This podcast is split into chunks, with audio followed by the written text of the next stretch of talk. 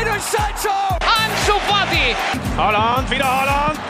2-0! It's Martinelli! And he scored! Mira, mira, mira, mira, Lemar para Joao Félix! Golazo! C'est bien fait! Oh, le doublé! Le doublé pour Ryan Cherkit! Force 2 finds Odegaard. Martin Odegaard! The opening goal! Bonjour à tous, j'espère que vous allez bien, que vous êtes en forme. On se retrouve aujourd'hui pour un petit live formation FC. Ça faisait un petit moment. C'est vrai que c'était pas évident au niveau du timing. Il y avait beaucoup de choses euh, à, faire, à, publier. Mais je suis toujours très content de vous retrouver pour voilà parler de, formation euh, de jeunes joueurs. Et en plus aujourd'hui, c'est un thème. Alors c'est euh, tout le paradoxe, on va dire, de, de l'émission, c'est qu'on parle de jeunes joueurs, de formation. On n'a pas encore évoqué peut-être l'un des grands monstres sacrés des académies, de la spécificité française, évidemment l'INF Clairefontaine. C'est vrai qu'on a vu passer au sein de l'INF des très grands noms. Euh, je pense bah, voilà, à Nicolas Anelka, à Thierry Henry, euh, à Kylian Mbappé, donc euh, pas des moindres. Et avec mon invité du jour, qui a été membre, qui a été pensionnaire euh, du UNF, c'est l'occasion évidemment de revenir avec lui sur un petit peu bah, ses coulisses, comment est-ce que ça se passe pour se faire remarquer, se faire détecter, quel type d'entraînement, quels enseignements, que les éducateurs l'ont marqué, comment se passent aussi les liens, les week-ends avec les clubs, avec voilà pour pour la suite de sa carrière? C'est vrai que mon invité a une carrière, on va dire aussi faste. Il a notamment joué à, à l'AS Rome, voilà, c'est d'où le petit maillot pour lui rendre hommage aujourd'hui, aussi au FC Nantes, au, au Bayer Leverkusen, mais également en Turquie. Je suis très content d'accueillir aujourd'hui Ricardo Fati pour la première fois dans le Formation FC. Comment tu vas, Ricardo? Écoute, bah, très bien, très bien. Merci pour l'invitation. Ça fait plaisir de. C'est toujours un plaisir de parler de, de l'INF et de, et de Clairefontaine. Non, mais très clairement, en plus, ça faisait un petit moment qu'on échangeait ensemble pour faire euh, cette émission, donc euh, c'est ouais. ravi de pouvoir euh, la faire avec toi. Je rappelle, Ricardo, euh, que tu as arrêté ta carrière euh, récemment, tout simplement, bah, savoir comment est-ce que ça se passe, parce qu'on sait que pour un footballeur, c'est une nouvelle vie qui commence. Toi, je, je sais que tu avais plutôt bien anticipé le coup, mais justement, est-ce que tu peux peut-être dire comment est-ce que tu as, as, pris ta décision et comment est-ce que ça s'est passé les, les, derniers mois de, de ta carrière? Oui, en effet, j'ai arrêté du, coup ma carrière euh, bah, cet été. Cet été, je l'ai annoncé officiellement après une dernière pige sur, sur Chartres en, en, N2 en amateur. Je voulais vraiment revenir, euh, on va dire, aux racines, hein, aux racines amateurs pour, pour terminer. Et euh, bon, j'ai eu la chance, hein, moi je me suis vite reconverti parce que c'est vrai que j'ai mis des choses en place avant la fin de ma carrière. J'ai là pour le coup, depuis cette saison, euh, je suis un peu dans les médias. Je suis consultant pour Prime Video, et RMC à la radio. Et puis en parallèle, je fais aussi, euh, je passe des diplômes de manager sportif avec l'UEFA qui s'appelle MIP. C'est un master en, en management qui est, qui est, vraiment top. Et je passe aussi mon, mon BEF, du coup, mon diplôme d'entraîneur de football. Donc euh, ouais, c'est vrai, c'est vraiment un moment qu'on redoute. On va dire la fin de carrière, la, la retraite, c'est comme une fameuse petite mort. Mais euh, ça va, j'ai pris les, les, devants et euh, je me suis bien entouré aussi en fin de carrière pour pouvoir euh, me reconvertir euh, de, la, de la meilleure des manières. Alors j'en profite pour saluer ceux qui sont sur le chat comme Zouchi, comme Tiboul et comme Jordidio, supporter du Standard de Liège qui te salue et qui a eu l'occasion de t'interviewer par le passé. Donc est très content, c'est vrai que j'ai pas mentionné tous tes clubs. C'est vrai que la liste elle, elle est... Euh, elle Standard, j'ai le maillot là. Hein. Euh, ah oui, bien vu, bien vu. j'ai pas fait exprès, hein, mais je l'ai mis comme ça, comme il était il était dans, dans, le, dans le placard. Je me suis dit, bon, je vais mettre quelques maillots histoire d'égayer ma pièce. Ouais, du coup, euh, forcément, est-ce que là, pour l'instant, ça, entre guillemets, le, le, terrain te manque pas? T'as as, as, beaucoup d'activités euh, à, à, droite, à gauche. T'as pas encore euh, cette petite appréhension de te dire, ça, ça, ça me manque, j'ai cette petite adrénaline qui est, qui est plus là? Forcément, j'ai toujours un peu de nostalgie. Il y a là des, des souvenirs qui, qui, remontent quand, voilà, quand je, je, vois un match ou quand je foule même des terrains. Mais euh, non, ça va. Franchement, je suis quelqu'un qui prend pas mal du recul. Je suis quelqu'un d'assez réfléchi, si je peux me permettre de le dire. Donc euh, voilà, j'ai eu conscience que je suis arrivé à un âge où il fallait que je fasse autre chose. Et puis, euh, encore une fois, j'ai eu la chance de vite me reconvertir, de trouver des choses qui, qui m'intéressent, des activités. En plus, je suis régulièrement sur les terrains pour coacher. Je coach aussi les, les 18 ans de, de Versailles en tant qu'adjoint. Donc, ça me permet d'avoir toujours un contact avec le football, taper un peu le ballon par moment. Donc non, ça ne manque pas plus que ça. Ça manque, mais c'est pas non plus quelque chose de très très compliqué pour moi. Non, en tout, cas, c'est vrai que on, peut te voir sur, sur les médias que tu as, entamé cette reconversion. Ricardo, on va entamer euh, le vif du sujet parce qu'on est là aujourd'hui et forcément pour parler euh, de l'INF Clairefontaine, euh, de cette institution. Toi déjà, quand je te dis INF, qu'est-ce qui te vient en premier à l'esprit, comme toi tu as été pensionnaire, c'est quoi voilà, les premières impressions, les premiers mots quand je te parle de, Clairefontaine? Quand on parle INF, moi, le premier mot qui me vient à l'esprit, c'est excellence. C'est l'excellence. C'est ce qui fait de mieux en matière de, de football. Ou alors, c'est ce qui se faisait de mieux. Je pense qu'on en, en reparlera. Euh, bah moi, quand j'y arrive, c'est bah paradis, hein, c'est le paradis du football. Il y a des terrains à perte de vue, euh, des entraînements tous les jours. À 13 ans, c'est euh, vraiment c'était rare à l'époque, même aujourd'hui. Hein, on s'entend pas vraiment tous les jours à 13 ans.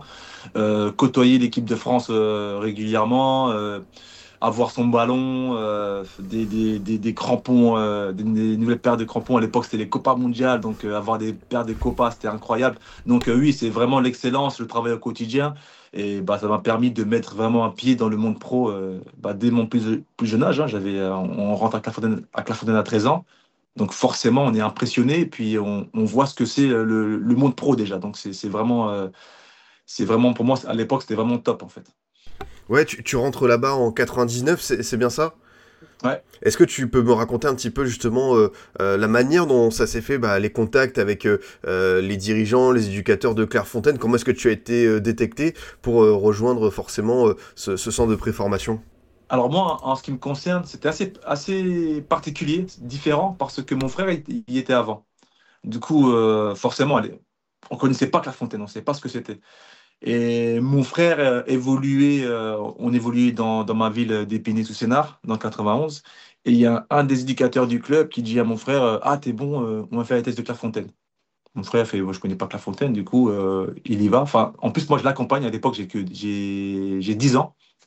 Et quand je découvre, j'ai 10-11 ans, quand je découvre Clairefontaine, je me dis, mais c'est, c'est incroyable, c'est quoi ce truc En fait, je ne connaissais pas, simplement, bah, j'étais tout petit. Hein. Du coup, mon frère passe ses tests, il est, il est pris.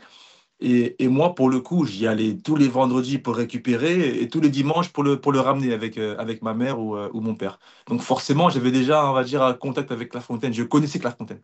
Et du coup, moi, j'avais qu'une envie, c'était de faire les tests à, à l'âge de 12 ans. Et euh, donc, c'est des tests que tu fais. À l'époque, c'était différent, parce qu'à l'époque, il y avait vraiment le premier tour, deuxième tour, troisième tour. En fait, vraiment, tout le monde pouvait euh, candidater, entre guillemets. Donc, on était 800, je sais pas, 700, 800. Aujourd'hui, je pense c'est plus sélectif. Hein. Je pense que ça démarre directement avec les, les districts, avec les départements. Donc, c'est déjà plus, plus, plus, sélectif. Mais à l'époque, c'était vraiment, tu t'inscrivais, tu y allais. Premier tour, deuxième tour, troisième tour, quatrième tour.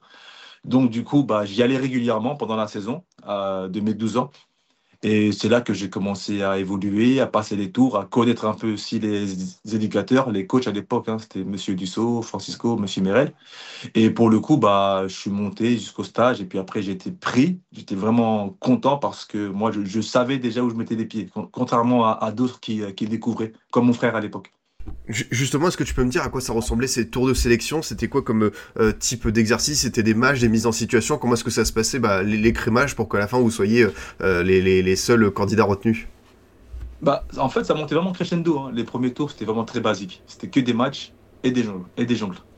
Ça veut dire, euh, le premier tour, on faisait le distinguo entre ceux qui savaient jongler, ceux qui ne savaient pas jongler. Après, c'était des matchs pour voir qui avait un peu du ballon, qui avait du ballon, qui avait un peu la fibre. Et plus les tours passent, et plus on commençait à monter, on va dire, en, en on va dire en qualité et en compétition. Mais c'était euh, à l'époque, hein, c'était essentiellement des matchs. Hein.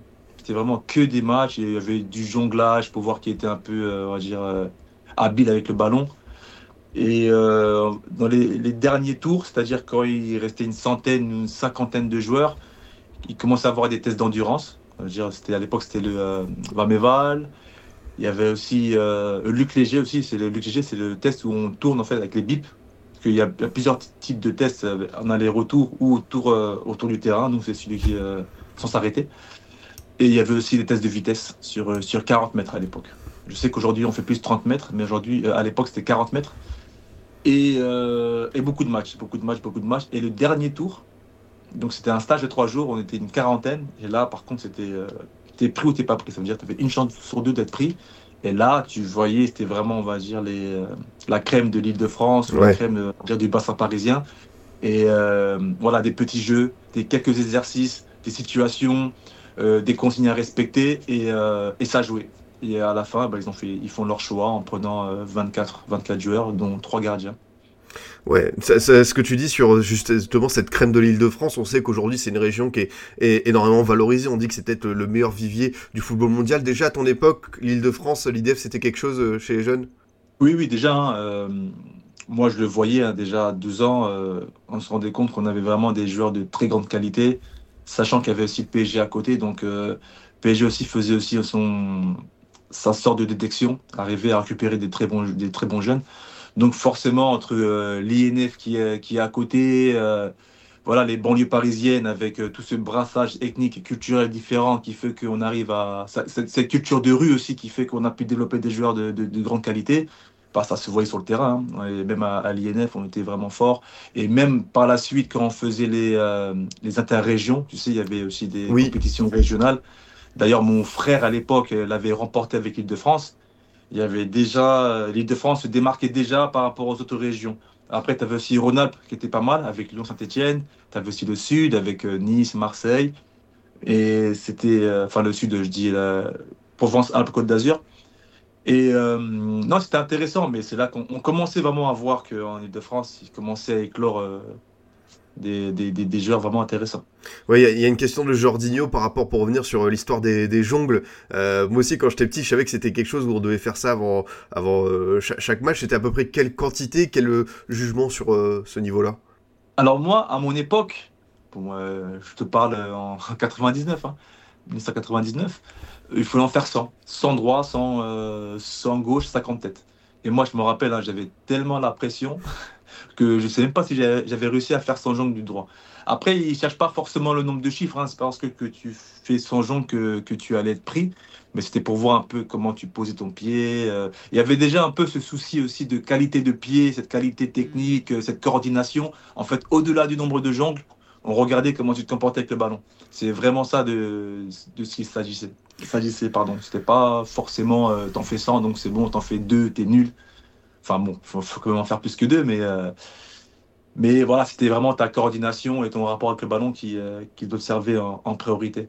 On, on parle du coup, ouais, pour juste dernière question sur ce système de détection. Forcément, tu l'as dit, il y avait de la, un peu de pression, du, du stress. Le fait que d'avoir vu ton frère euh, Jacques être retenu, est-ce que ça t'a enlevé une forme de voilà de euh, d'anxiété? Est-ce que tu y allais euh, au fur et à mesure en étant décontracté, en disant j'ai ma place ou non C'était quelque chose? Ah non. ah non, non, au contraire, c'était moi c'était un, stress supplémentaire. hein. Tu sais, il y avait euh, le fait que mon frère soit pris. Pour moi, c'était euh, bon. D'un côté, je savais où est-ce que je mettais les pieds, comme je te disais. Je savais que c'était quelque chose de, fort, de costaud, et, de, top en fait. Mais j'avais quand même une pression, j'avais un stress euh, supplémentaire. Je sais pas un stress plus que les autres, mais je me, je me savais davantage épier. Parce que, en plus, comme, tu le sais, mon frère à l'époque, euh, c'était un crack euh, en jeune, c'était vraiment l'espoir du football français, surclassé en équipe de France, tout ça à l'époque, en jeune, c'était très rare à l'époque, encore aujourd'hui. Encore aujourd'hui. Et euh, pour le coup, voilà, j'étais le frère d'eux. Donc, à chaque fois que j'arrivais, à chaque fois que je voulais, bah, que je commençais à jouer, bah, même les, autres, candidats, les autres joueurs, savaient que j'étais le frère de Jacques Fati. Donc, forcément, il y avait davantage de de jugement, davantage d'attente euh, à mon égard. Donc c'était, euh, c'est vrai que euh, dans ma jeunesse, c'était pas facile à porter. Ah non, mais je, je, je, je l'imagine totalement. Pour resituer, du coup, j'ai trouvé, bah, tu vois, les, les listes des joueurs qui sont passés par, par Clairefontaine. Alors, quand t'étais, euh, toi, euh, voilà, à, à cette époque, t'avais déjà, tu vois, des, des bons petits noms euh, qui avaient été, voilà, comme Jérôme Bretagne, comme Thierry Henry, comme Anelka, comme Galas. Justement, sur ce truc prestigieux, est-ce que toi, quand t'étais ado, tu, tu m'as dit en tout début d'introduction, tu le ressentais quand même Comment est-ce que tu, tu, tu vois cette espèce de, de label un peu au-dessus du lot de, l'INF Ouais, bah, encore une fois, je me répète, mais c'était l'excellence. Tu savais que si tu mettais les pieds euh, dans ce centre-là, tu savais que tu allais être euh, parmi les, les, les plus grands, pas les plus grands, mais tu savais que tu allais recevoir une formation de qualité. Donc forcément, tu avais un espoir de ressortir euh, très fort et, euh, et très sollicité parce que euh, il faut aussi remettre dans le contexte. Hein, c'était pas comme maintenant. À l'époque, euh, c'était rare de signer en club. C'était rare de signer des contrats jeunes, en fait, très jeunes. Il fallait attendre d'avoir 16 ans, euh, 18, enfin même ouais, 17, 18 ans pour rentrer en centre. À l'époque, il n'y avait pas de centre de préfaux. C'est pour cela aussi que Clairefontaine était vraiment à la pointe. Hein. C'était vraiment les précurseurs en termes de préformation. Donc on savait que si on rentrait à Clairefontaine, on allait potentiellement avoir une carrière à la Henri, à la Galas, à la Anelka. Donc forcément, ça, ça, ça fait rêver quand tu as 13 ans. Et le fait d'y être rentré, en plus, euh, encore une fois, je me répète, mais nous, on rentre en 99. Donc c'est la France euh, fraîchement championne du monde, c'est la France qui, allait être euh, championne d'Europe en 2000. C'était vraiment l'âge d'or de, l'équipe de France et du football français. Donc nous, on avait les étoiles, plein, des, des étoiles plein les yeux. pardon. J'en ouais. parle avec, avec émotion. Non, mais c'est vrai que quand, quand, quand je t'ai dit qu'on allait faire cette émission, tu m'as dit, ah, c'est vrai que ça rappelle de très très bons souvenirs. On va revenir sur ta promo, mais justement, euh, avant de parler de ça, le centre en lui-même, Clairefontaine, tu as dit en plus, bah, c'est évidemment le fief de l'équipe de France, fraîchement auréolé du titre de champion du monde. Le, les infrastructures, quand tu es à l'intérieur, quand tu es pensionnaire, c'est, j'ai envie de dire, un, un kiff monumental. C'est le, le top, c'est le top. Nous, euh, qu'ils étions euh, habitués au terrain rouge à l'époque, il n'y avait même pas de synthétique. Des terrains rouges, des terrains stabilisés, des terrains en sable, euh, régulièrement le week-end quand on allait jouer. Là, tu arrives, tu as, une grande plaine, cinq terrains, tu as une mini plaine, tu as le Pibaro avec une tribune, euh, des terrains extraordinaires. Et en plus, pour ton information, à Clairefontaine, on était parmi les, premières installations à, recevoir les terrains synthétiques nouvelle génération les terrains qu'on voit aujourd'hui. Euh, nous, on était parmi les premiers en Europe à, avoir, euh, à avoir, eu ces terrains à Clairefontaine, les terrains synthétiques. Là. À partir de 2000-2001, on a commencé à, en avoir et on a commencé à s'entraîner dessus. Et à l'époque, hein, c'était vraiment révolutionnaire. Hein. Ouais, du coup, on a, eu, on a, eu, deux terrains en synthétique. même, je me rappelle, on avait du mal par rapport aux appuis, par rapport à, la gomme. La, la gomme, c'était vraiment novateur à l'époque. La fameuse gomme en caoutchouc, là. Et puis après, ça s'est développé en, France et en Europe, mais nous, en 2000-2001, on, a été les premiers à l'avoir. Tu, tu, as commencé à me le, dire, euh, c'est vrai que euh, quand tu es un ado, que tu as 13 ans, que tu t'entraînes tous les jours, c'est un sacré rythme. Justement, est-ce que tu peux me parler de cette intensité euh, à l'entraînement et à fortiori l'exigence de l'INF chaque jour? Ouais, ouais, le fait d'arriver à 13 ans et savoir que tu vas t'entraîner tous les jours, en fait, il y a deux écoles. Soit tu le prends super bien, super enthousiaste parce que c'est ce que tu veux. Moi, c'était mon cas. Hein. Le fait de m'entraîner tous les jours, pour moi, c'était un kiff monumental de progresser, de m'entraîner. C'était pas facile, attention. Hein. C'était très compliqué, mais c'était très intense. Mais moi, je prenais toujours un, pied à m'entraîner. Et tu en avais, par contre, pour qui c'était vraiment très compliqué. Hein. C'est compliqué, il se blessait souvent. D'ailleurs, on, le voit aussi dans, dans ce fameux documentaire à la Clairefontaine, on voit le petit Bastien qui a du mal à progresser, qui a du mal à, à, évoluer avec le groupe. Il se blesse souvent aussi. Donc forcément, ça peut créer des séquelles. Hein. Après, en plus, à l'âge de 13-16 ans, on commence à développer des, des blessures de croissance. Mais comme je le disais, c'est vraiment le moment où on met un pied dans le monde pro et on commence à avoir une conscience professionnelle, être euh, exigeant, être régulier, être résilient et avoir cette, aussi cette euh, régularité euh, dans la performance de plus, dès notre plus, plus, plus, jeune âge. Pardon. Ouais, justement, au niveau des, des types d'entraînement qui étaient proposés, est-ce que tu peux me raconter un petit peu ce qui était différent de ce que tu avais pu connaître dans ton euh, dans ton club amateur? Euh, C'était quel type voilà de séquence?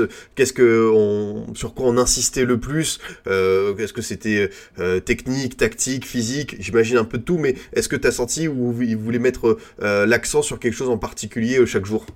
Alors nous, ce, qui était particulier avec la Fontaine, c'est qu'on a, eu, donc y a trois coachs. Il y a un coach qui, suit chaque génération.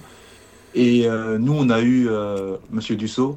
C'était un coach qui était, euh, on va dire, on va dire qu'on, on va, dire les termes. C'était vraiment old school, hein, c'était vieille école. Donc nous, on axait beaucoup notre travail sur la répétition des choses. C'était purement technique et beaucoup de répétitions, donc beaucoup de passes, beaucoup de conduite de balle, beaucoup de, de situations 2 contre 1, 3 contre 2, mais euh, vraiment répétitif. Et avec M. Dussault, il y avait aussi un caractère assez physique qui était important pour lui, athlétique. Donc ça veut dire qu'on courait beaucoup. Euh, on faisait, et on faisait souvent les mêmes choses. Hein. je te dis la vérité, avec euh, Dussault, c'était pas forcément toujours, on va dire, joyeux ou toujours vraiment amusant mais euh, on a beaucoup, beaucoup travaillé avec lui, beaucoup de répétitions. Donc, c'est les gammes, c'est c'est les jeux de passe, c'est la transmission de ballon, c'est bah, les situations, comme je te disais, en 2 contre 1, 3 contre 2, beaucoup, ouais, beaucoup de supériorité numérique devant le but. Et je sais qu'avec Francisco et M. Merel, à l'époque, c'était vraiment différent. Il travaillait beaucoup la technique, il travaillait beaucoup le football un peu plaisir, euh, ça travaillait beaucoup la finition avec M. Merel, a travaillé beaucoup la technique pure avec, euh, avec Francisco Filio. Et, euh, et nous, euh, vraiment, avec, avec Dussault, si je peux le dire ainsi, on était vraiment plus dans le concret. Pas mal de situations, pas mal de jeux de passe, pas mal de, voilà, des situations aussi de match et beaucoup de physique. Donc, c'est peut-être aussi pour ça, ça nous a fait développer en nous une certaine forme de, de, professionnalisme, si je peux le dire ainsi. Et en tout cas, moi, quand je suis arrivé en centre de formation, j'étais prêt. J'étais prêt au monde professionnel. Et euh, ce n'était pas forcément le cas de, tous les joueurs de M. Francisco ou de M. Merel. C'est pour ça que je pense qu'on a eu un, haut ratio de, professionnels de ma promotion, parce qu'on était préparés justement au monde, pro plutôt que, que les autres promotions. Ça c'est sûr que quand tu arrives à, Strasbourg, euh, vu ce que tu racontes au niveau, niveau exigence, euh, niveau euh, état d'esprit, euh, Jordido il te demande justement, est-ce que déjà aussi à l'époque, euh, on sait qu'aujourd'hui c'est quelque chose qui revient beaucoup dans la discussion, notamment par rapport aux jeunes joueurs, l'aspect mental et psychologique à Clairefontaine, est-ce qu'on évoquait ça avec vous aussi? Non, on, on l'évoquait pas de manière explicite en tout cas. Mais, c'est vrai que le caractère mental, ça joue une part importante dans le développement. Moi, je, je, je m'en souviens euh, quand on s'entraînait en hiver avec Monsieur Dussault, on avait interdiction de s'entraîner avec, euh, avec nos joggings, avec les, avec les bas sous-vêtements. Pourtant, il faisait, il faisait super froid dans la forêt de Rambouillet là-bas, là. il faisait des moins 5, des moins 10, et on n'avait pas le droit de s'entraîner en, en, en, en, pantalon. On devait rester en short chaussettes. Donc, euh, t'imagines euh, ce que ça développe chez, chez, un enfant. Et même quand on était un peu moins bien, un peu blessé, on ne pouvait pas euh, skipper un entraînement. On ne pouvait pas, être au repos. C'est entraînement tous les jours. Pour t'arrêter, il fallait vraiment que tu aies une vraie raison, que tu sois malade, euh, excusez-moi du terme, mais comme un chien, que tu, restes alité ou vraiment une grosse blessure, euh, un osgood ou une grosse blessure, je sais pas, au mollet, un claquage. Sinon, tu, viens sur le terrain, quoi. Il y avait, y avait pas de, ouais, il n'y avait, pas vraiment de, laisser aller avec, euh, M. Dussault. Et forcément, donc en parallèle, ça développe ton côté un peu mental, mais on n'en parlait pas de manière explicite. Nous, il fallait qu'on soit prêt et c'est tout. Et donc, du coup, euh, forcément, ça, s'est ancré en nous. On a été tatoué euh, sur ça. Et puis, quand on arrive en centre, ça devient forcément plus simple. c'est vraiment un entraînement spartiate, euh, c'est c'est c'est c'est ouais. Après attention, hein, c'était pas non plus euh, militaire. Hein. Oui oui. C'est vrai qu'avec Monsieur Dussault, c'était c'était euh, contrairement aux autres euh, aux autres coachs de, de l'INF à l'époque, c'était ouais c'était plus euh, en plus c'était le directeur donc on filait droit avec lui. Non, mais c'est vrai que pour un adolescent, euh, j'imagine que ça conditionne euh, euh, beaucoup de choses. Est-ce que tu peux aussi me parler peut-être euh, un petit peu justement de cette gestion aussi, tu sais, des matchs contre interrégions, des matchs voilà que tu pouvais faire avec l'INF Comment est-ce que ça se passait, tu vois, le, le processus de sélection pour arriver chaque week-end? Alors, nous, en ce qui nous concernait, tu sais, aujourd'hui, euh, l'INF, ça, ça dure que deux ans maintenant. Ils font que deux saisons parce qu'ils ont, ils ont arrêté l'équipe de, Clairefontaine qui évoluait à l'époque en, en 15 ans nationaux. Ça équivaut un peu 17, 17 R1 aujourd'hui ou, ou, ouais, ou 14 R1, je sais pas, entre les deux. Et euh, pour le coup, la troisième année, on faisait donc le, ce fameux championnat national des, euh, des 15 ans. Et euh, c'était intéressant parce qu'on a, on arrivait, à, on essayait de mettre en place ce qu'on avait fait pendant les deux ans.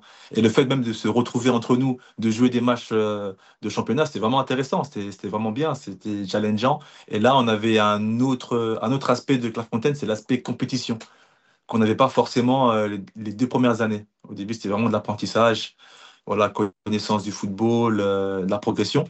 Et là, la troisième année, il y avait euh, ce côté compétitif qui arrivé. C'était vraiment intéressant. Et là, je trouve qu'aujourd'hui, c'est vraiment dommage qu'on qu l'ait enlevé. Après, je peux le comprendre parce que les, générations futures ont eu de plus en plus de mal à, jouer parce que nous, en fait, on jouait avec un an en moins. C'était les U16 à l'époque, c'était les U16 nationaux. Et nous, on jouait souvent avec des mecs qui, ont qui avaient un an plus que nous. Donc au début, ça allait, on arrivait à combler, mais je pense qu'au au fur et à mesure euh, des années, euh, l'INF avait du mal à, exister face à des équipes plus âgées, en fait. Et puis après, il faut dire aussi que les clubs pro ont su rattraper leur retard par rapport à Clairefontaine. Ils ont ouvert des centres de préfaux aussi, donc forcément, ça travaillait aussi bien dans les clubs pro, donc c'était plus compliqué. Et puis la fédération a n'a plus jugé euh, utile de, faire cette troisième année, donc ils sont passés à deux années. Mais pour nous, c'était vraiment bénéfique, hein, c'était bien. Moi, j'ai le souvenir de mon frère à l'époque, les 84, qui avait gagné, euh, qui avait perdu pardon, en finale contre Lyon et les 85, qui était la génération à Jimmy Briand notamment, Jonathan Bru. Et euh, avaient gagné le, le championnat, qui- ils avaient marché sur le championnat, et donc du coup c'était bien, il y avait ce, ce, ce côté compétitif qui, qui manque aujourd'hui, je pense, à, à Clairefontaine. Ouais, on a l'impression que tu, tu, tu, tu regrettes ça et en même temps, ça a servi, euh, comme tu dis aussi, peut-être euh, euh, d'éléments déclencheurs, de déclic à certains centres de formation qui ont accéléré nettement. Tu vois, c'est vrai que euh, si on te resitue à ton époque, évidemment, il y avait des bons clubs formateurs, mais on a l'impression que derrière, tu vois, il y a euh, Lyon, Rennes, le PSG, Monaco qui se sont mis vraiment à fond et euh, jusqu'à produire, tu vois, aujourd'hui, cet effet de masse. On a l'impression que tu as vraiment, tu vois, une dizaine de, centres de formation en France qui travaillent très bien. Ouais, c'est ça. En fait, euh, à partir des débuts des années 2000, je pense que les clubs pro ont compris qu'il fallait aussi miser sur la préformation. Parce que c'était très rare d'intégrer euh, un, centre à 13, 14, 15 ans. Tu es arrivé, tu avais 16, 17 ans et tu commençais en pro à 19 ans. Tu commençais pas plutôt comme, comme, comme aujourd'hui. Donc, euh, c'est pour cela que La Fontaine a, eu 10-15 ans d'avance par rapport euh, au, club.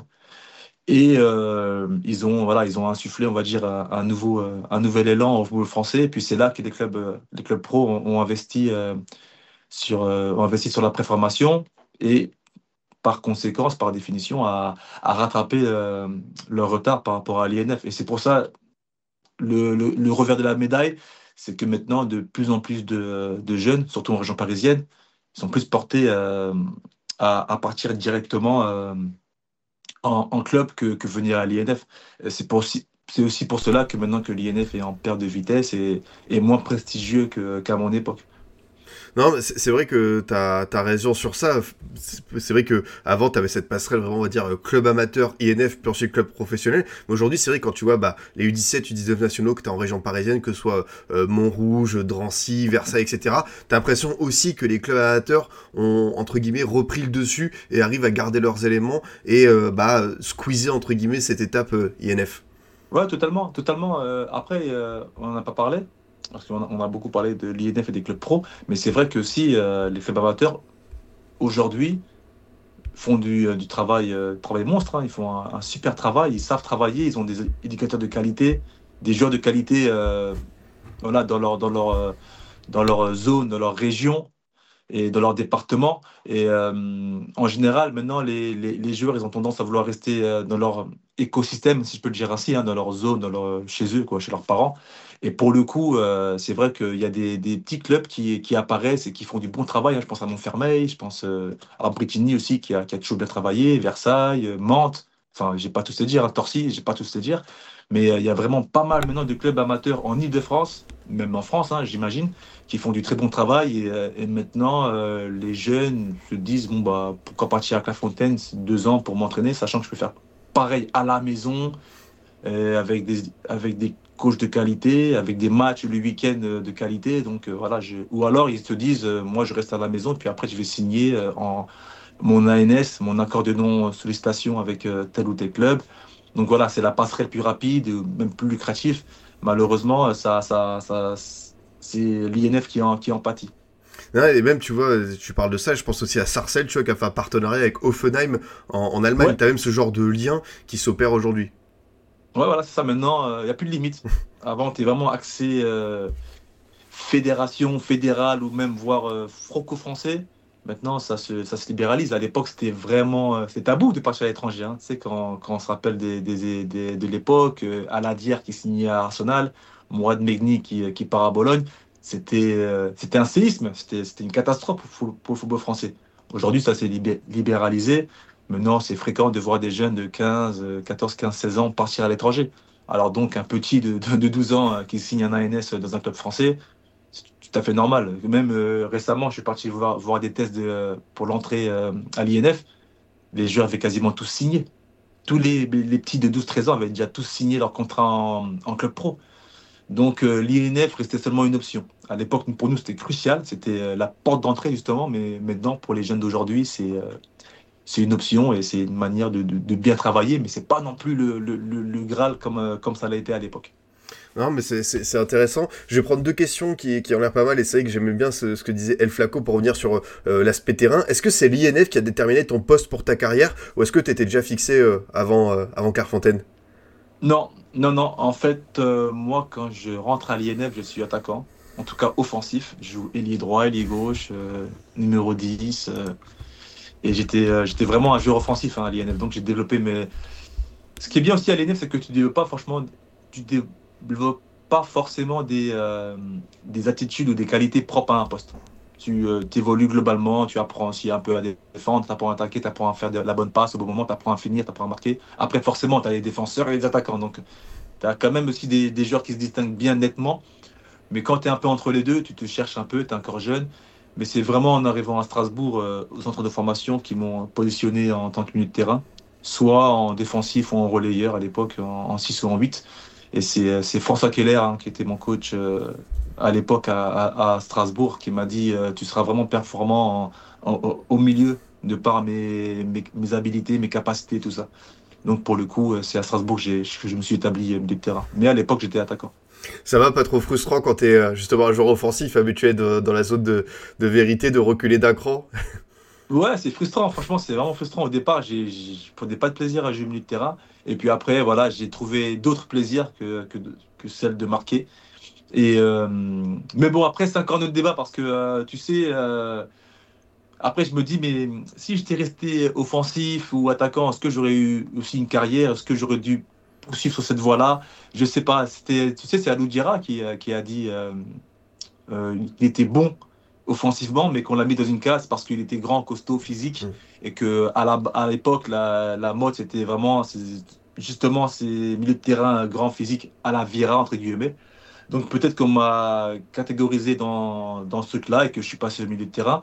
Et euh, ça, c'est un autre débat. Est-ce que j'aurais pu aussi faire carrière en tant qu'offensif ou alors est-ce qu'ils m'ont mis dans une case. Je sais pas, mais en tout cas, non, non de terrain, j'ai pris du plaisir aussi à la fin et puis euh, j'ai aimé courir, donc, euh, donc ça va.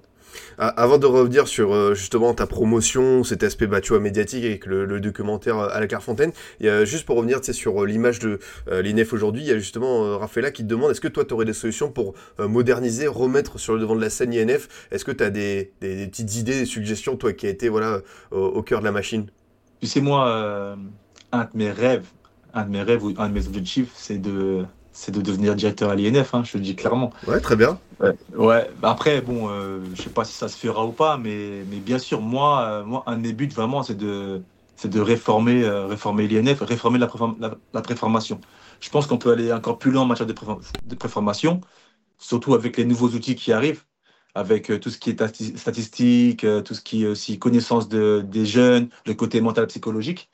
Et je pense que même au-delà de ça, euh, l'INF et la fédération, ils doivent, euh, retrouver ce, euh, côté un peu, fédéral, ce côté un peu excellence, ce pôle un peu d'excellence. Et, en plus, aujourd'hui, en France, hein, on a une nouvelle problématique, c'est qu'on a de plus en plus de joueurs d'origine étrangère. Donc forcément, les jeunes, c'est mon impression, hein, peut-être que je me trompe, mais les jeunes d'aujourd'hui, ils ont, ils ont moins ce sentiment d'identité euh, française. Ça veut dire qu'ils arrivent, ils ont deux, trois origines comme, comme moi. Et euh, voilà, ils se posent la question, est-ce que je veux jouer pour la France, est-ce que je veux jouer pour le, tel ou tel pays Et euh, je pense qu'à l'INF, on doit retrouver ça. En plus, c'est un comble hein, parce que c'est moi qui parle, moi qui suis devenu sénégalais, c'est moi qui, moi qui le mets euh, sur la table. Mais euh, il faudrait réformer un peu euh, même l'INF. Pourquoi pas les, euh, les, faire les faire rentrer encore plus tôt, 11, 12 ans, et, euh, et les faire rester plus longtemps, 3, 3 4 ans. Bien les faire travailler, et en même temps les tatouer, entre guillemets, hein, euh, à la mode fédérale, avoir cette appartenance, on va dire, au football français, et puis les faire progresser euh, plus tôt, et puis avoir aussi ce rapport à la compétition. Si, si l'INF veut, euh, veut prospérer, veut perdurer, veut aussi redevenir un, pôle d'excellence, et si on veut continuer à la fédération produire des joueurs qui sont, euh, en anglais on dit committed, qui sont vraiment euh, attachés, on va dire, au coq ou à, l'équipe de France, ils devraient retrouver un peu cela. Parce que moi, je dis la vérité, hein, quand j'étais jeune, j'avais qu'un rêve, c'était jouer en équipe de France. hein. Quand je voyais le château, quand je voyais l'équipe de France, euh, même comment les éducateurs nous parlaient par rapport à la fédération, par rapport au bleu, on rêvait tous. Après, on, a grandi, on a pris de l'âge, d'expérience, donc après, on fait des choix par rapport à nos origines. Mais moi, mon avis, c'est il faudrait, faudrait clairement réformer l'INF. Et euh, concrètement, hein, là, je te résume tout concrètement, les faire rentrer plus jeunes, euh, travailler aussi un aspect psychologique, un aspect mental, aussi bon, forcément l'aspect technique, ça maintenant on sait tous le faire, et euh, redonner ce sentiment d'appartenance euh, à au maillot bleu. parce que je pense que ça va être une problématique à terme pour, pour la France, hein, parce qu'il y a de plus en plus de joueurs d'origine, hein, qu'on le veuille ou non. Et ce débat va se poser. Et déjà, ça arrive. hein, il y a de plus en plus de jeunes joueurs, très bons jeunes, qui vont en, sélection, que ce soit en Afrique, au Portugal, en Europe, en Asie même. Donc, du coup, euh, il faudra, faire attention à cela. Mais euh, une réforme de, la préformation fédérale est, euh, est nécessaire. Non, mais en tout cas, c'est un discours qui est super intéressant. On sent que ça te tire à cœur parce que comme tu as été membre et que tu as vraiment des, des bonnes idées, je trouve, en plus, voilà, par rapport euh, au fait de les faire rentrer plus jeunes, d'incorporer aussi cette dose de modernité avec euh, les stats, la data, et bah, comme Ouais. tu le dis, remettre euh, en, en haut de la pyramide. C'est vrai que quand on parle de l'INF Clairefontaine, bah, tu vois, j'ai l'impression qu'il y a vraiment une espèce d'âge d'or euh, de voilà France 98 à ta génération, à dire fin des années euh, 2000. Et c'est vrai que bah, même si, tu vois, euh, t'as encore eu et Kylian Mbappé, t'as du Matistel qui sont sortis. C'est vrai que euh, aujourd'hui l'INF, euh, peut-être qu'on regarde plus, tu vois, euh, la sélection des joueurs comme on pouvait le faire il y a quelques années en disant tiens franchement qui va en sortir et tout. C'est vrai que c'est plus un truc, tu vois, qui est en haut de l'actualité footballistique. T'as t'as qu'à voir comment, comment on en parle. Quand tu, quand tu écoutes Thierry Henry, un des meilleurs joueurs français de l'histoire, quand il parle de Clairefontaine, c'est c'est incroyable. Il en parle, tu sais, même récemment, on a fait les 50 ans de l'INF, justement, il y a quelques semaines. Il était présent, il en parlait, mais il en tremblait carrément. Jusqu'à présent, pourtant, le mec, il a fait sa carrière, champion du monde, et maintenant il est coach. Il parle de Clairefontaine, ça l'a marqué à vie. Nous, c'est pareil. Et en plus, nous, on a été euh, filmé, documenté à la Clairefontaine, donc c'est encore particulier. Mais tu sens que maintenant, les, jeunes, hein, quand même, comme Kylian, hein, ce soit Kylian, que ce soit Matistel, ils n'en parlent pas forcément parce que pour eux, c'était une étape comme une autre. Mais euh, je pense qu'il faut retrouver cela, il faut retrouver cette excellence-là. Après, bon, il faudra, il faut l'implémenter. hein. Moi, euh, moi, pour ma part, personnellement, si je te raconte un peu mon histoire, euh, moi, je suis tellement un peu. euh, Enfin, j'ai tellement été tatoué Clairefontaine qu'aujourd'hui, j'habite à côté, j'habite à Rambouillet, j'habite à 5 km de Clairefontaine. Donc, je, je m'y rends régulièrement. Et puis, ça me permet de discuter un peu avec les coachs, de discuter un peu avec Franck Ravio, qui a été mon dédicateur là-bas, qui, est- toujours sur Clairefontaine, le coach des gardiens de, l'équipe de France. Donc, oui, on en discute. Et puis, euh, après, je ne sais pas si c'est vraiment la volonté de la fédération. Enfin, je ne sais pas. C'est pour ça, moi, je, j'aimais seulement des, euh, des axes de progression comme ça, hein, même pour le bien de la fédération. Mais euh, je suis en train de me former pour ça. hein. Je fais mes cours de management aussi pour ça. Mais est-ce que c'est un vœu de la fédération? Je ne sais pas. Est-ce que c'est politique? Est-ce que c'est est -ce c'est vraiment. Je ne sais pas. Je, je, je, je suis à l'extérieur pour savoir tout ça. Mais c'est vrai qu'aujourd'hui, l'INF, ça n'a plus euh, la même valeur qu'à l'époque. Ouais, il y, a- y a Jordinho qui te dit voilà, c'est surtout que maintenant les jeunes commencent de plus en plus tôt. 16 ans, tu es déjà sur les terrains. Si tu finis ta formation à l'INF à 16-17 ans, c'est déjà trop tard pour certains. C'est vrai que peut-être qu'il faudrait, tu vois, quand tu vois un Emery, euh, 16 ans, pas d'accord avec ça ou? Est-ce que c'est une bonne chose de, de planifier euh, un jeune joueur de à- sortir à 16 ans? Est-ce que c'est pas trop tôt Est-ce qu'il a besoin bien de se former? C'est un long débat. Tu auras toujours des cracks comme Zaire Emery, comme, euh, je sais pas, comme Nasri à l'époque. C'est des joueurs qui sont extraordinaires. Donc c'est vrai. Mais euh, au-delà de ça, euh, tu sais, à l'INF, il ne faut pas chercher à sortir la pépite. Il ne faut pas essayer de sortir euh, la star ou, le mec précoce. Il faut sortir le joueur professionnel. Si tu peux sortir 24 pros sur les 24, c'est le but. Hein. Ce n'est pas le but de sortir des, des, des, des cracks ou des, ou des Mbappé à chaque promotion. Mais il faut que tu sortes des joueurs fiables professionnels. Et pour moi, le joueur fiable professionnel, il, euh, sort à, à 18, 19 ans. Il ne sort pas à 16 ans. Parce que moi, j'estime qu'à déjà 16 ans, tu n'as pas, fini ta croissance. Ta croissance n'est pas terminée. Même ton côté psychologique, mental n'est pas terminé. Tu es encore, un- gamin. Il faut dire ce qu'il est. À 16 ans, tu peux être très très fort, mais tu n'es pas encore prêt. Tu n'es pas encore prêt euh, physiologiquement, tu n'es pas encore prêt physiquement, mentalement à, jouer avec des adultes. Donc je pense que tu dois, on doit prendre le temps, que ce soit en centre ou, euh, à l'INF, de faire évoluer le joueur, de le faire progresser, de qu'il ait toutes ses euh, capacités pour, euh, pour être prêt à jouer en pro, pas pour 3 ans, pas pour 4 ans, pas pour 6 ans, pour 15 ans. Parce qu'en général, on... après, bon, c'est aussi sociétal, hein, c'est aussi le business. Maintenant, il y a une forme de trading, donc on veut les faire sortir plus tôt pour les vendre plus cher, euh, enfin plus tôt. Il y a... C'est encore notre débat. Mais euh, si on reste sur le plan purement formation, il faut prendre le temps euh, de faire progresser le petit, de faire passer par toutes les étapes pour qu'il arrive en pro à 18 ans. Mais par contre, quand il est en pro, il est installé. C'est pas, il fait euh, six bons mois. Après six mois, tu t'interroges sur lui. Après, la, la, après, faut que tu l'emmènes en prêt, mais le mec, euh, tu le perds parce que le prêt, ça passe pas. Et puis après, mentalement, il, craque. Et puis, c'est un long débat. hein. Là, on parle de Cherki, par exemple. Moi, j'estime que Cherki, il est, il, est, pas encore prêt, globalement. Il est très fort, mais Cherki, il n'est pas prêt. C'est pour moi, Cherki, c'est l'exemple type du, euh, jeune qu'on a mis en avant très tôt, qu'on, a vendu comme un nouveau Benzema ou un nouveau Ben Arfa, qui était très talentueux, mais qui n'est. On le voit maintenant, aujourd'hui, il n'est pas prêt. Et la conséquence, c'est que maintenant, à 18, à 19, 20 ans, on entend le critiquer comme un, comme un joueur de, de 25 ans. Alors, il a seulement besoin de temps de jeu, il a besoin de progresser, d'évoluer, de faire des erreurs. Et, voilà, quoi. Donc, c'est pour ça, c'est, c'est, c'est un jeu à double tranchant. Il ne faut pas trop brusquer les jeunes, il faut, il faut les laisser progresser. Et euh, pardon, je, je, là je m'élude, hein, je, je, je m'épanche un peu, euh, je, suis un peu long, mais il faut laisser du temps aux jeunes, de toute façon. Quoi qu'il arrive, quelles que soient les époques, quelles que soient les, les situations, quels que soient les business. Donc voilà, c'est pour ça, pour moi, il n'y a pas de souci de, de faire une préformation euh, de 11 à 16 ans. Après, s'il est vraiment fort à 16 ans, ok, il signe en pro, il Mm. ira jouer directement en pro, mais il a, il a le temps encore de progresser. Enfin, le jeune, faut laisser, faut laisser le jeune, le jeune se développer. Ah non, non, mais écoute. Désolé, euh. Ah non, mais c'est c'est- c'est- c'est- c'est très intéressant comme discours, justement. euh, nous aussi, euh, ici, tu vois, dans l'émission, on est plutôt sur un, un, un moment tu sais, de, de tempérance, de patience par rapport aux jeunes joueurs. Et tu vois, on a parlé Zaire Emery, mais Zaire Emery, tu vois, c'est tellement rare comme, comme Ouais, type de rare. joueur. Enfin, on, on peut pas, je suis d'accord avec toi, à 16 ans. euh, C'est comme, euh, excuse-moi de te couper, Adrien, c'est comme Mbappé, c'est c'est une exception. Ah oui, Il faut, il faut, il faut pas penser que tous les petits seront des potentiels Mbappé. C'est pas possible, c'est impossible. Et euh, Zahir Emery, c'est voilà, euh, le, le hasard va dire ou la coïncidence fait que et Zahir Emery et Mbappé sont de Paris et sont au PSG. Donc maintenant, on pense que c'est la norme. C'est pas c'est pas la norme, les gars.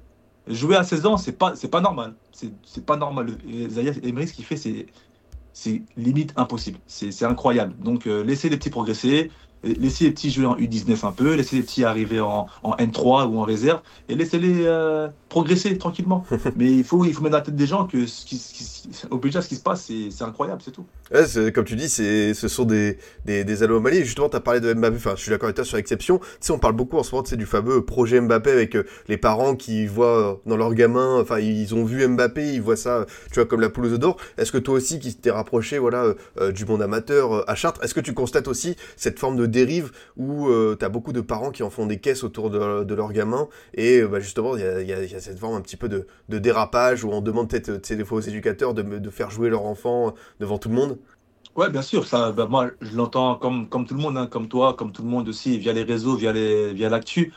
Après, euh, moi, je coach sur Versailles des jeunes, donc je, le vois aussi, je, l'observe, je, vois de, plus en plus de parents présents euh, sur, euh, autour des terrains. C'est pas seulement pour encourager leur fils et l'équipe, c'est vraiment parce qu'ils ont, tu sens qu'ils ont une envie, euh, voilà, que leur fils progresse, il y a un peu de tension, un peu de stress, euh, des parents nerveux alors que c'est un match de U9, de U12.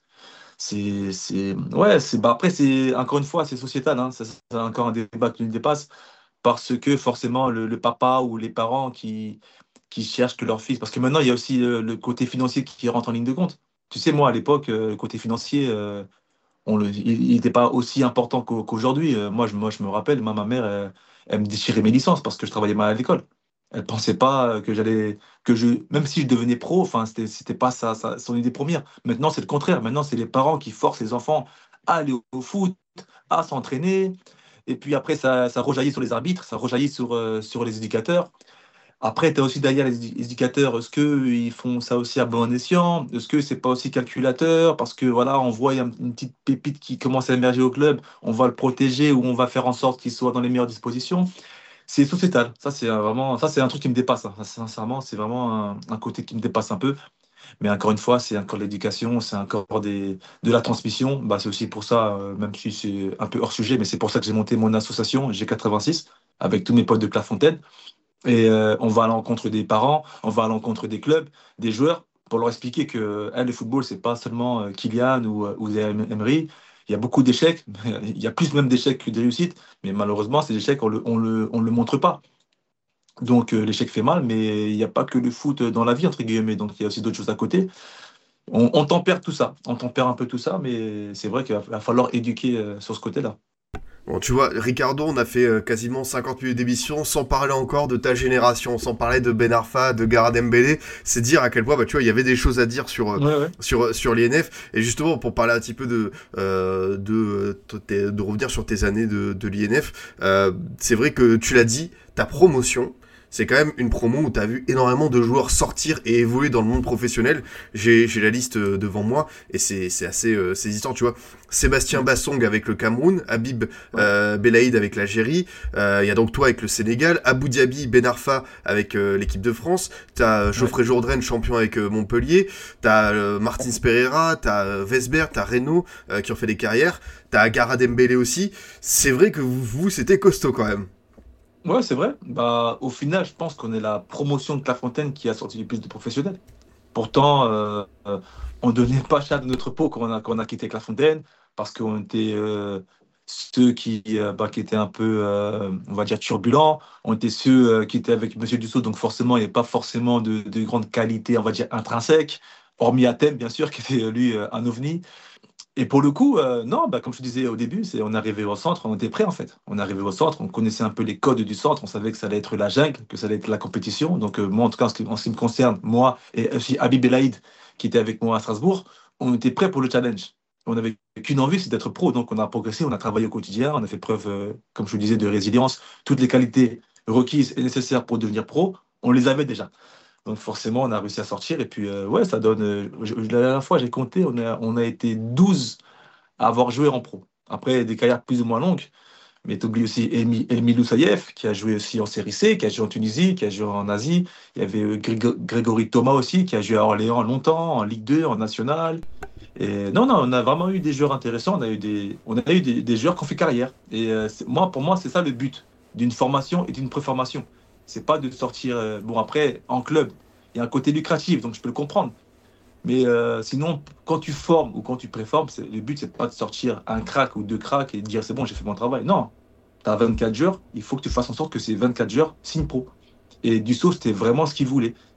Et donc, du coup, bah, il n'a pas sorti 24, mais il en a sorti 12. Ça fait la moitié et c'est énorme. C'est énorme. C'est un, un, ratio qui est extraordinaire à l'INF. Même à l'INF, pour te dire, qui était euh, déjà, déjà sélectif. Ah non, franchement, c'est extrêmement euh, costaud. Tu penses justement que cette génération, euh, euh, tu vois, qui a été assez conséquente, ça a été aussi une stimulation pour, enfin, ça vous a permis de, vous concurrencer, de vous challenger pour vous porter un peu plus haut? Non, pas forcément. Mm. Après, c'est vrai que chacun a fait sa carrière, hein, donc après chacun aussi avait aussi conscience de, ses, qualités. Après, il y a d'autres choses qui rentrent en ligne de compte, hein, le fait qu'on parte dans différents clubs, le fait qu'on voilà, qu'on se voit, qu'on se perde un peu de vue. En plus, c'est à l'époque, hein, il n'y avait pas forcément les, les réseaux sociaux, donc euh, on n'était pas forcément toujours en contact, mais euh, voilà, ça permet d'avoir des liens. Mais après, c'est surtout, enfin, pour nous, hein, la génération 86, c'est surtout le documentaire La Clairefontaine qui nous a qui nous a fait garder comme ça, le fait de se revoir aussi euh, à la télé. et puis c'est bien, ça a aussi mis la lumière sur nous. Et jusqu'à présent, on est, on est encore assez connus, on est dans la rue, on est reconnu, même qui n'ont pas forcément percé. Ils ont une part de reconnaissance et, c'est super. En tout cas, moi, je le vois comme un beau souvenir. Il y en a qui l'ont mal vécu hein, dans ma promotion. Mais moi, en ce qui me concerne, c'était tout bénéf et puis c'était bien. C'est vrai que tu parles de cet engouement médiatique. Ce, documentaire euh, vous a fait rentrer dans une autre forme de célébrité parce que tu vois, il y a des séquences qui tournent, tu vois, en boucle sur les réseaux sociaux. C'est devenu euh, quelque chose d'assez culte, j'ai envie de dire. Moi, c'est culte. Bah, après, ce qui est resté vraiment culte, c'est l'embrouille entre, entre Athènes et Abu Dhabi. mais, euh, mais ouais, c'était assez culte. Hein. Euh, moi, c'est marrant parce que maintenant, je croise même des parents, ou je croise même des personnes assez âgées, ou même des, des mecs dans les médias, des collègues, hein, si je peux le dire ainsi, que je croise, qui me disent Oh là, tu m'as fait rêver à Clairefontaine. Oh, quand j'étais petit, j'ai rêvé d'être comme toi. Ou ouais, c'est assez surprenant. Après, c'est normal parce qu'on a été une des premières télé-réalités dans le football.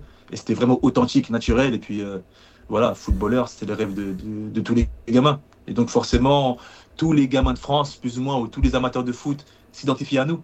Donc, forcément, c'est toujours un plaisir de croiser des, des gens dans la rue, euh, même dans le train, dans, à l'aéroport. Ah, Fatih, euh, Clairefontaine, alors le scooter, c'est comment? Alors, Abu Dhabi, qui a gagné? C'est toujours assez, assez marrant et ça fait plaisir. Alors justement, je, je vais pas revenir là-dessus parce que on, fait souvent, tu vois, Atem Medarfa, euh, le phénomène au-dessus du lot. Peut-être plus un mot sur euh, Abu Dhabi. en as parlé, toi aussi, ces joueurs qui t'a marqué.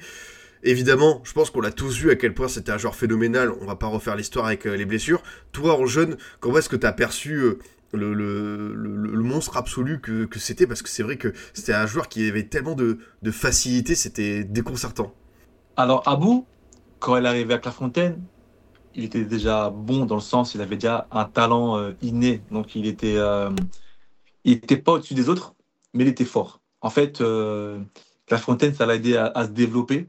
Ça l'a aidé aussi bah, forcément à, élargir sa palette technique ou même sa vision de jeu. Mais euh, c'était pas non plus, euh, attention, après je parle sous le contrôle de, de, de certains, c'était pas non plus un phénomène.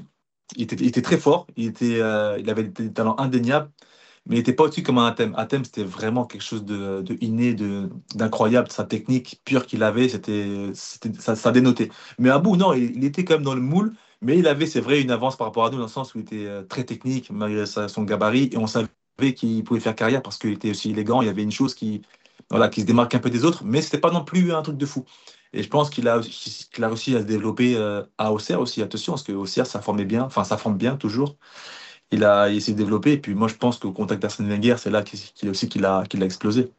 Et moi, c'est ça que j'ai eu envie. Pourtant, j'avais euh, Arsenal qui me voulait à un moment donné de ma carrière, mais euh, moi, je, ouais, je, lui envie le fait d'avoir été avec Arsène Wenger au quotidien et d'avoir explosé Arsenal. Après, malheureusement, les blessures ont fait que euh, il n'a pas eu la carrière escomptée, mais il était fort, mais c'était pas non plus phénomène, mais il avait un truc euh, qu'il a su développer. Et, le fameux euh, Gara Dembélé, parce que j'ai l'impression que lui aussi, c'est peut-être, tu vois, à chaque génération, il y a sa fameuse, tu vois, je sais pas comment dire, mais pépite qu'il n'a pas su porter aussi loin les espoirs qu'on qu'on attendait de lui. Tu, tu confirmes?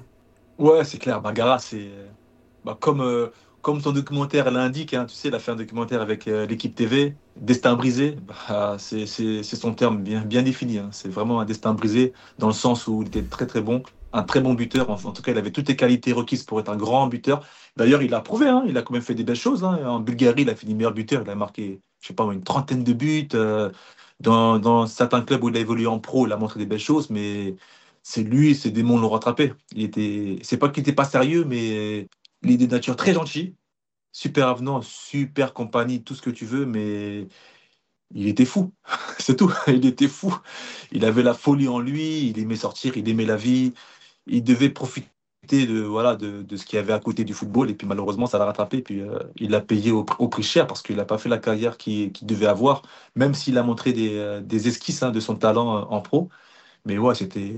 Même en jeune, hein, ce talent pur, une frappe de balle euh, incroyable, il se déplaçait bien. C'était un peu un, un Djibril Cissé. Si on doit comparer, pour ceux qui ne le connaissent pas forcément, c'était un Djibril Cissé. Moins rapide que Cissé, plus buteur, plus retard des surfaces, assez complet, pied droit, pied gauche, jeu de tête. Et euh, ouais, c'était un Cissé. De toute façon, c'était c'était son idole, Cissé.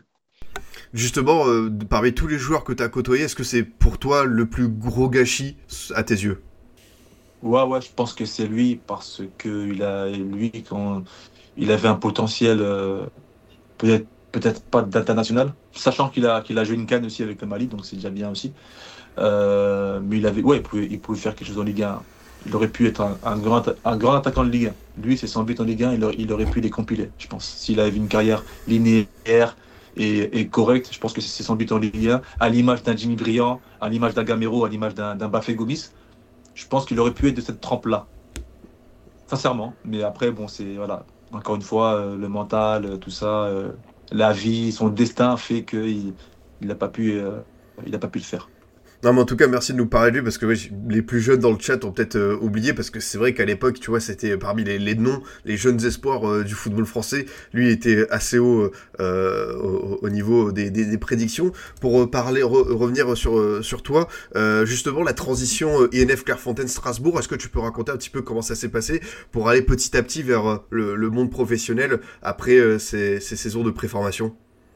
Alors, sincèrement, elle, elle s'est passée de manière euh, normale et, euh, et top. Après, j'ai eu la chance d'arriver dans, un environnement pardon, qui, était vraiment favorable.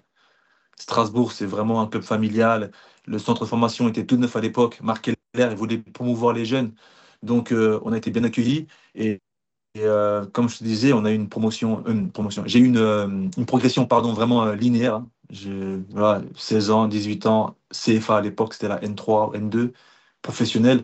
Donc, j'ai passé 4 ans en centre. Et ça s'est bien passé. Hein. C'était pas facile parce qu'il fallait aussi s'entraîner au quotidien, être performant. Il y avait cette concurrence entre les, entre les joueurs et les, et les catégories qui étaient, qui étaient euh, féroces. Mais j'étais prêt. Comme je te disais avant, j'avais les armes pour répondre à tout cela. Et euh, j'ai progressé de manière linéaire. Et puis, euh, logiquement, j'ai intégré les pros à 18 ans pour, pour commencer ma carrière à 19. Donc euh, suivi euh, suivi normal. Enfin c'est vrai que comme tu dis en plus à Strasbourg avec euh, Barkeller, un, un club comme ça de cette dimension-là, j'imagine que pour un jeune qui a connu euh, tu vois euh, l'INF Clairefontaine et, toute cette pression, ça t'a permis de tu vois de faire je trouve une bonne transition? Ouais, exactement. Parce que moi, tu sais, quand je signe à Strasbourg, il y a plein d'amis ou des potes qui me disent euh, Mais pourquoi Strasbourg euh, Ils sont pas connus? Enfin, c'est un bon centre, ça. Pourquoi t'as pas signé à Rennes ou Saint-Etienne, Lyon, Auxerre, Nantes Un peu comme tout le monde, tu vois. Et je fais non, on a fait les choses à Strasbourg parce qu'on a, on a senti la politique, on a senti euh, qu'ils voulaient vraiment compter sur les jeunes. Et avec Habib euh, et d'autres, hein, on est parti là-bas et ça nous a, ça nous a souri. J'ai des amis qui étaient, qui étaient bons, qui étaient aussi avec moi à l'INF, qui ont fait des choix de, de clubs différents, qui sont partis à Monaco, qui sont partis à Nantes et qui n'ont pas réussi à, percer parce que là-bas c'était peut-être plus compliqué, l'atmosphère était, euh, était moins favorable, ils étaient vus, euh, contrairement à nous, ils étaient vus d'un œil plus méfiant parce qu'ils viennent de Clairefontaine, parce qu'ils ont fait le documentaire, c'était plus compliqué pour eux. Mais nous, euh, contrairement à eux, on arrive dans un environnement vraiment euh, favorable. Ça nous a servi. Justement ton premier on va dire euh, gros club ça a été la- l'AS Rome. Est-ce que tu peux, je sais que tu en as plusieurs fois parlé, mais je me suis dit c'est quand même un, un moment incontournable. T'es en 2006, t'as 19, 20 ans, c'est ça quand tu pars en Italie? Ouais, j'arrive à Rome à 19-20 ans, 20 ans. Et euh, ouais, je fais le choix de partir là-bas parce que euh, je ne signe pas pro avec Strasbourg, pour plein de raisons. Et euh, j'avais une envie de découvrir la Serie A. Moi, depuis tout petit, je suis un fan absolu de la Serie A. J'aimais beaucoup à l'époque euh, suivre les matchs, à l'époque les derby milanais, derby romain, Zidane, à l'époque Vieira par la suite. Et j'ai pris beaucoup de plaisir à, jouer là-bas. hein. Mais quand ils m'ont appelé, j'ai pas hésité. C'était pas compliqué. La marche était peut-être un peu trop pour moi, même si j'avais toutes les qualités requises, hein, technique, tout ça. Mais je pense qu'il me manquait euh, un peu de personnalité, un peu d'ego pour vivre dans un grand vestiaire. Chose que, qui m'a manqué. Puis c'est pour ça que j'ai pas pu exister là-bas. Mais sinon, j'ai passé deux belles saisons. J'ai pris du plaisir et respecté là-bas. J'ai laissé une belle, une belle image. Donc, euh, je suis fier de ce que, malgré tout, je suis fier de ce que j'ai accompli là-bas. C'est comment euh, Francesco Totti, du coup, quand t'es un jeune joueur, justement, que t'as grandi avec cette Serie A qui te pétillait dans les yeux, que t'arrives dans ce vestiaire et tu vois ce, ce, ce numéro 10 là Ah, bah, comme tout le monde, enfin, pas comme tout le monde, justement, non, en fait, j'étais, vraiment intimidé. Intimidation, euh, moi je le voyais à la télé, je me rappelle de l'Euro 2000, tout ça, euh, c'était incroyable. Et euh, en plus, il sort d'une Coupe du Monde où il, il la gagne, meilleur passeur, champion du monde avec des Rossi, Perrotta. Moi j'étais intimidé. hein. C'est le seul joueur avec qui j'ai joué, avec lequel j'étais intimidé. J'avais peur de faire de mauvaises passes. Quand il me parlait, c'est limite, je baissais les yeux. Je vois, franchement, j'étais vraiment intimidé par, euh, par lui. Même récemment, je l'ai vu, hein, tu sais, euh, je suis parti voir un match euh, d'Europa League avec un ami à moi. Euh, et je l'ai vu. Même quand je l'ai vu, on s'est pris dans, dans les bras, on a parlé de ça. J'avais même pas osé prendre une photo avec lui. Tellement pour moi, c'est encore. Après, attention, je vais pas non plus l'idolâtrer, mais pour moi, c'est. Il y avait quand même une distance. Pour moi, c'était. Pour moi, ça reste le grand joueur que je voyais à la télé. C'est- Et c'est le seul. Hein. Pourtant, j'ai joué avec d'autres joueurs, des grands joueurs aussi. Hein. Mais c'est le seul. Quand je le vois, je, je suis en mode ah, c'est quelqu'un quand même, tu vois. C'est c'est assez étonnant. En même temps, enfin, ce que tu dis, c'est logique, tu vois, quand t'es un jeune joueur, que tu pars pour ton premier gros challenge et que tu vois un, un, un gars comme ça, j'imagine qu'en plus, bah, euh, ce qu'on voyait de nous en match, à savoir euh, cette forme de génie créatif qu'il y avait chez Totti, toi, à l'entraînement, tous les jours, tu veux dire, ah ouais, quand même. Ouais, c'est ça, c'est ça. Mais euh, ouais, mais même le voir en match, en live, c'est c'est quelque chose. Tu vois, sur le terrain, euh, tu fais des passes, il sait quoi en faire avec, il joue en une touche, il fait des trucs, c'est incroyable. Et euh, ouais, moi, ça m'avait vraiment impressionné. hein. Et en plus, au-delà de tout ça, il était vraiment cool. C'était vraiment un mec vraiment naturel, euh, simple, vraiment simple dans le sens strict du terme. Simple, il se prend pas la tête. Il est là, il fait sa vie, il rentre chez lui, il arrive euh, en premier à l'entraînement, il rigole, il repart. Vraiment, super mec. Et le talent, après, tout le monde le connaît. Ceux, qui ne connaissent pas, les plus jeunes, allez voir, allez voir ses compiles, allez voir sur YouTube, mais il a fait des dingueries. Ouais, tu sais, en plus, sur Twitter, il y a un compte qui existe qui s'appelle, je crois, euh, Stop That Totti, tu sais, qui Ah, ressort ouais. des actions out of context et tu vois chaque action, enfin, euh, notamment, tu sais, les matchs contre l'Inter, des reprises, enfin, des, des, des gestes, vraiment, tu te dis, ah ouais, là, c'est, c'est, c'est, c'est, c'est, de la folie. Tu sais, des fois, il fait des choses, mais qui sont pas forcément euh, visibles. Enfin, c'est pas des highlights, mais il- fait des choses. Tu te dis, mais c'est incroyable, comment il a fait ça. Tu sais, par exemple, euh, il joue en numéro 9, et une passe qui arrive, et lui, en une touche, tu sais, en une touche, il te la met à l'ailier gauche ou à l'ailier droit, euh, avec l'extérieur du pied, ou tu sais, en remise, en appui, en déviation. C'est juste incroyable. incroyable. Même comme il se place, comme il frappe, la manière dont il frappe la balle aussi. Non, c'était trop fort, trop fort. Parmi tous les coachs que, que, tu as eu au cours de ta carrière, est-ce qu'il y en a un qui t'a marqué euh, euh, un petit peu plus? Alors c'est vrai que comme tu es passé par l'INF, tu avais ce, ce, label excellence, mais est-ce qu'il y en a un, si on dit souvent il y a un coach qui m'ouvre encore plus les yeux, qui me, euh, qui me prend et qui me modifie, est-ce qu'il y en a un vraiment qui t'a marqué? Et bah, c'est les deux qui ont été avec moi à la Roma, hein, c'est Spalletti et Ranieri. Mmh. Pour différentes raisons, Spalletti c'est quelqu'un qui était vraiment dans, pas dans l'émotion, mais qui était vraiment ouais, dans c'était vraiment tactile, vraiment dans l'échange, dans le rapport un peu euh, humain. Et euh, il était très très exigeant tactiquement. Et lui, avec lui, j'ai beaucoup appris.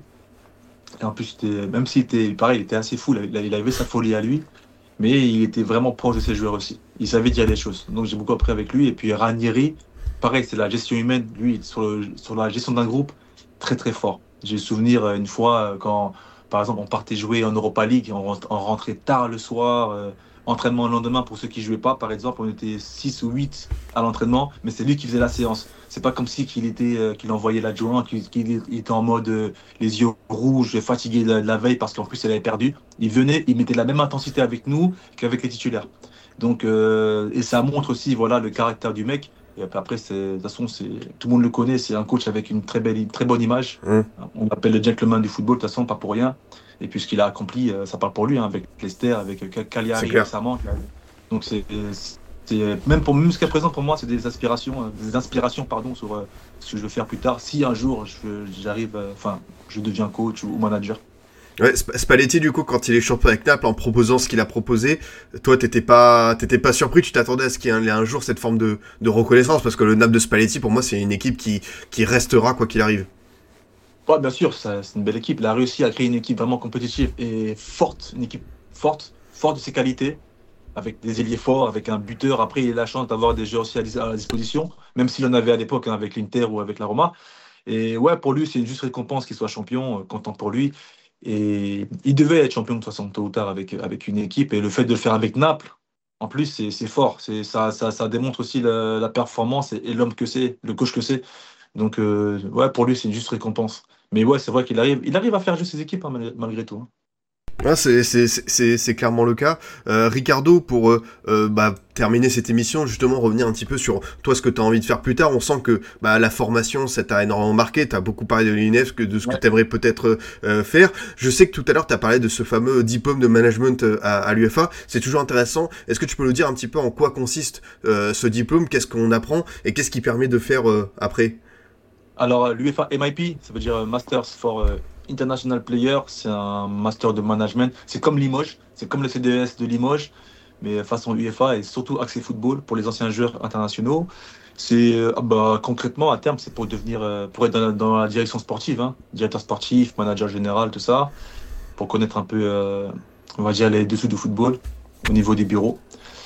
Et c'est vraiment intéressant. C'est, tu fais, on fait des masterclass, on fait des cours, on se déplace dans, plusieurs villes, plusieurs pays pour découvrir comment fonctionnent les clubs. Euh, récemment, on a fait une masterclass par exemple avec euh, Andrés Villas-Boas, okay. de Marseille, qui veut, euh, qui veut prendre la tête de Porto en tant que président. Et voilà, il, explique un peu le mindset, le mindset, tout ça. On a, on a des masterclass intéressants, des cours vraiment intéressants. C'est, c'est magistral. Franchement, c'est top. Je prends vraiment du plaisir à faire cette formation-là. Et à terme, ouais, moi, j'aimerais bien être dans, dans, le management du club. Donc, ça va dépendre des tendances, ça va dépendre de, des possibilités, hein, des perspectives. Comme je te l'ai dit, euh, La Fontaine, pourquoi pas? Parce que je suis à côté. En plus, c'est vraiment un truc qui me tient à cœur. Ça, c'est vraiment quelque chose qui me tient à cœur. Mais après, au niveau carrière, euh, je vois dans ma tête, j'ai plein de projets. Hein. J'ai des projets, mais euh, je les garde pour pour moi parce que même là, si je te le dis, tu vas, tu vas rigoler. Donc... Euh. Ah non, non, mais t'inquiète. Hein.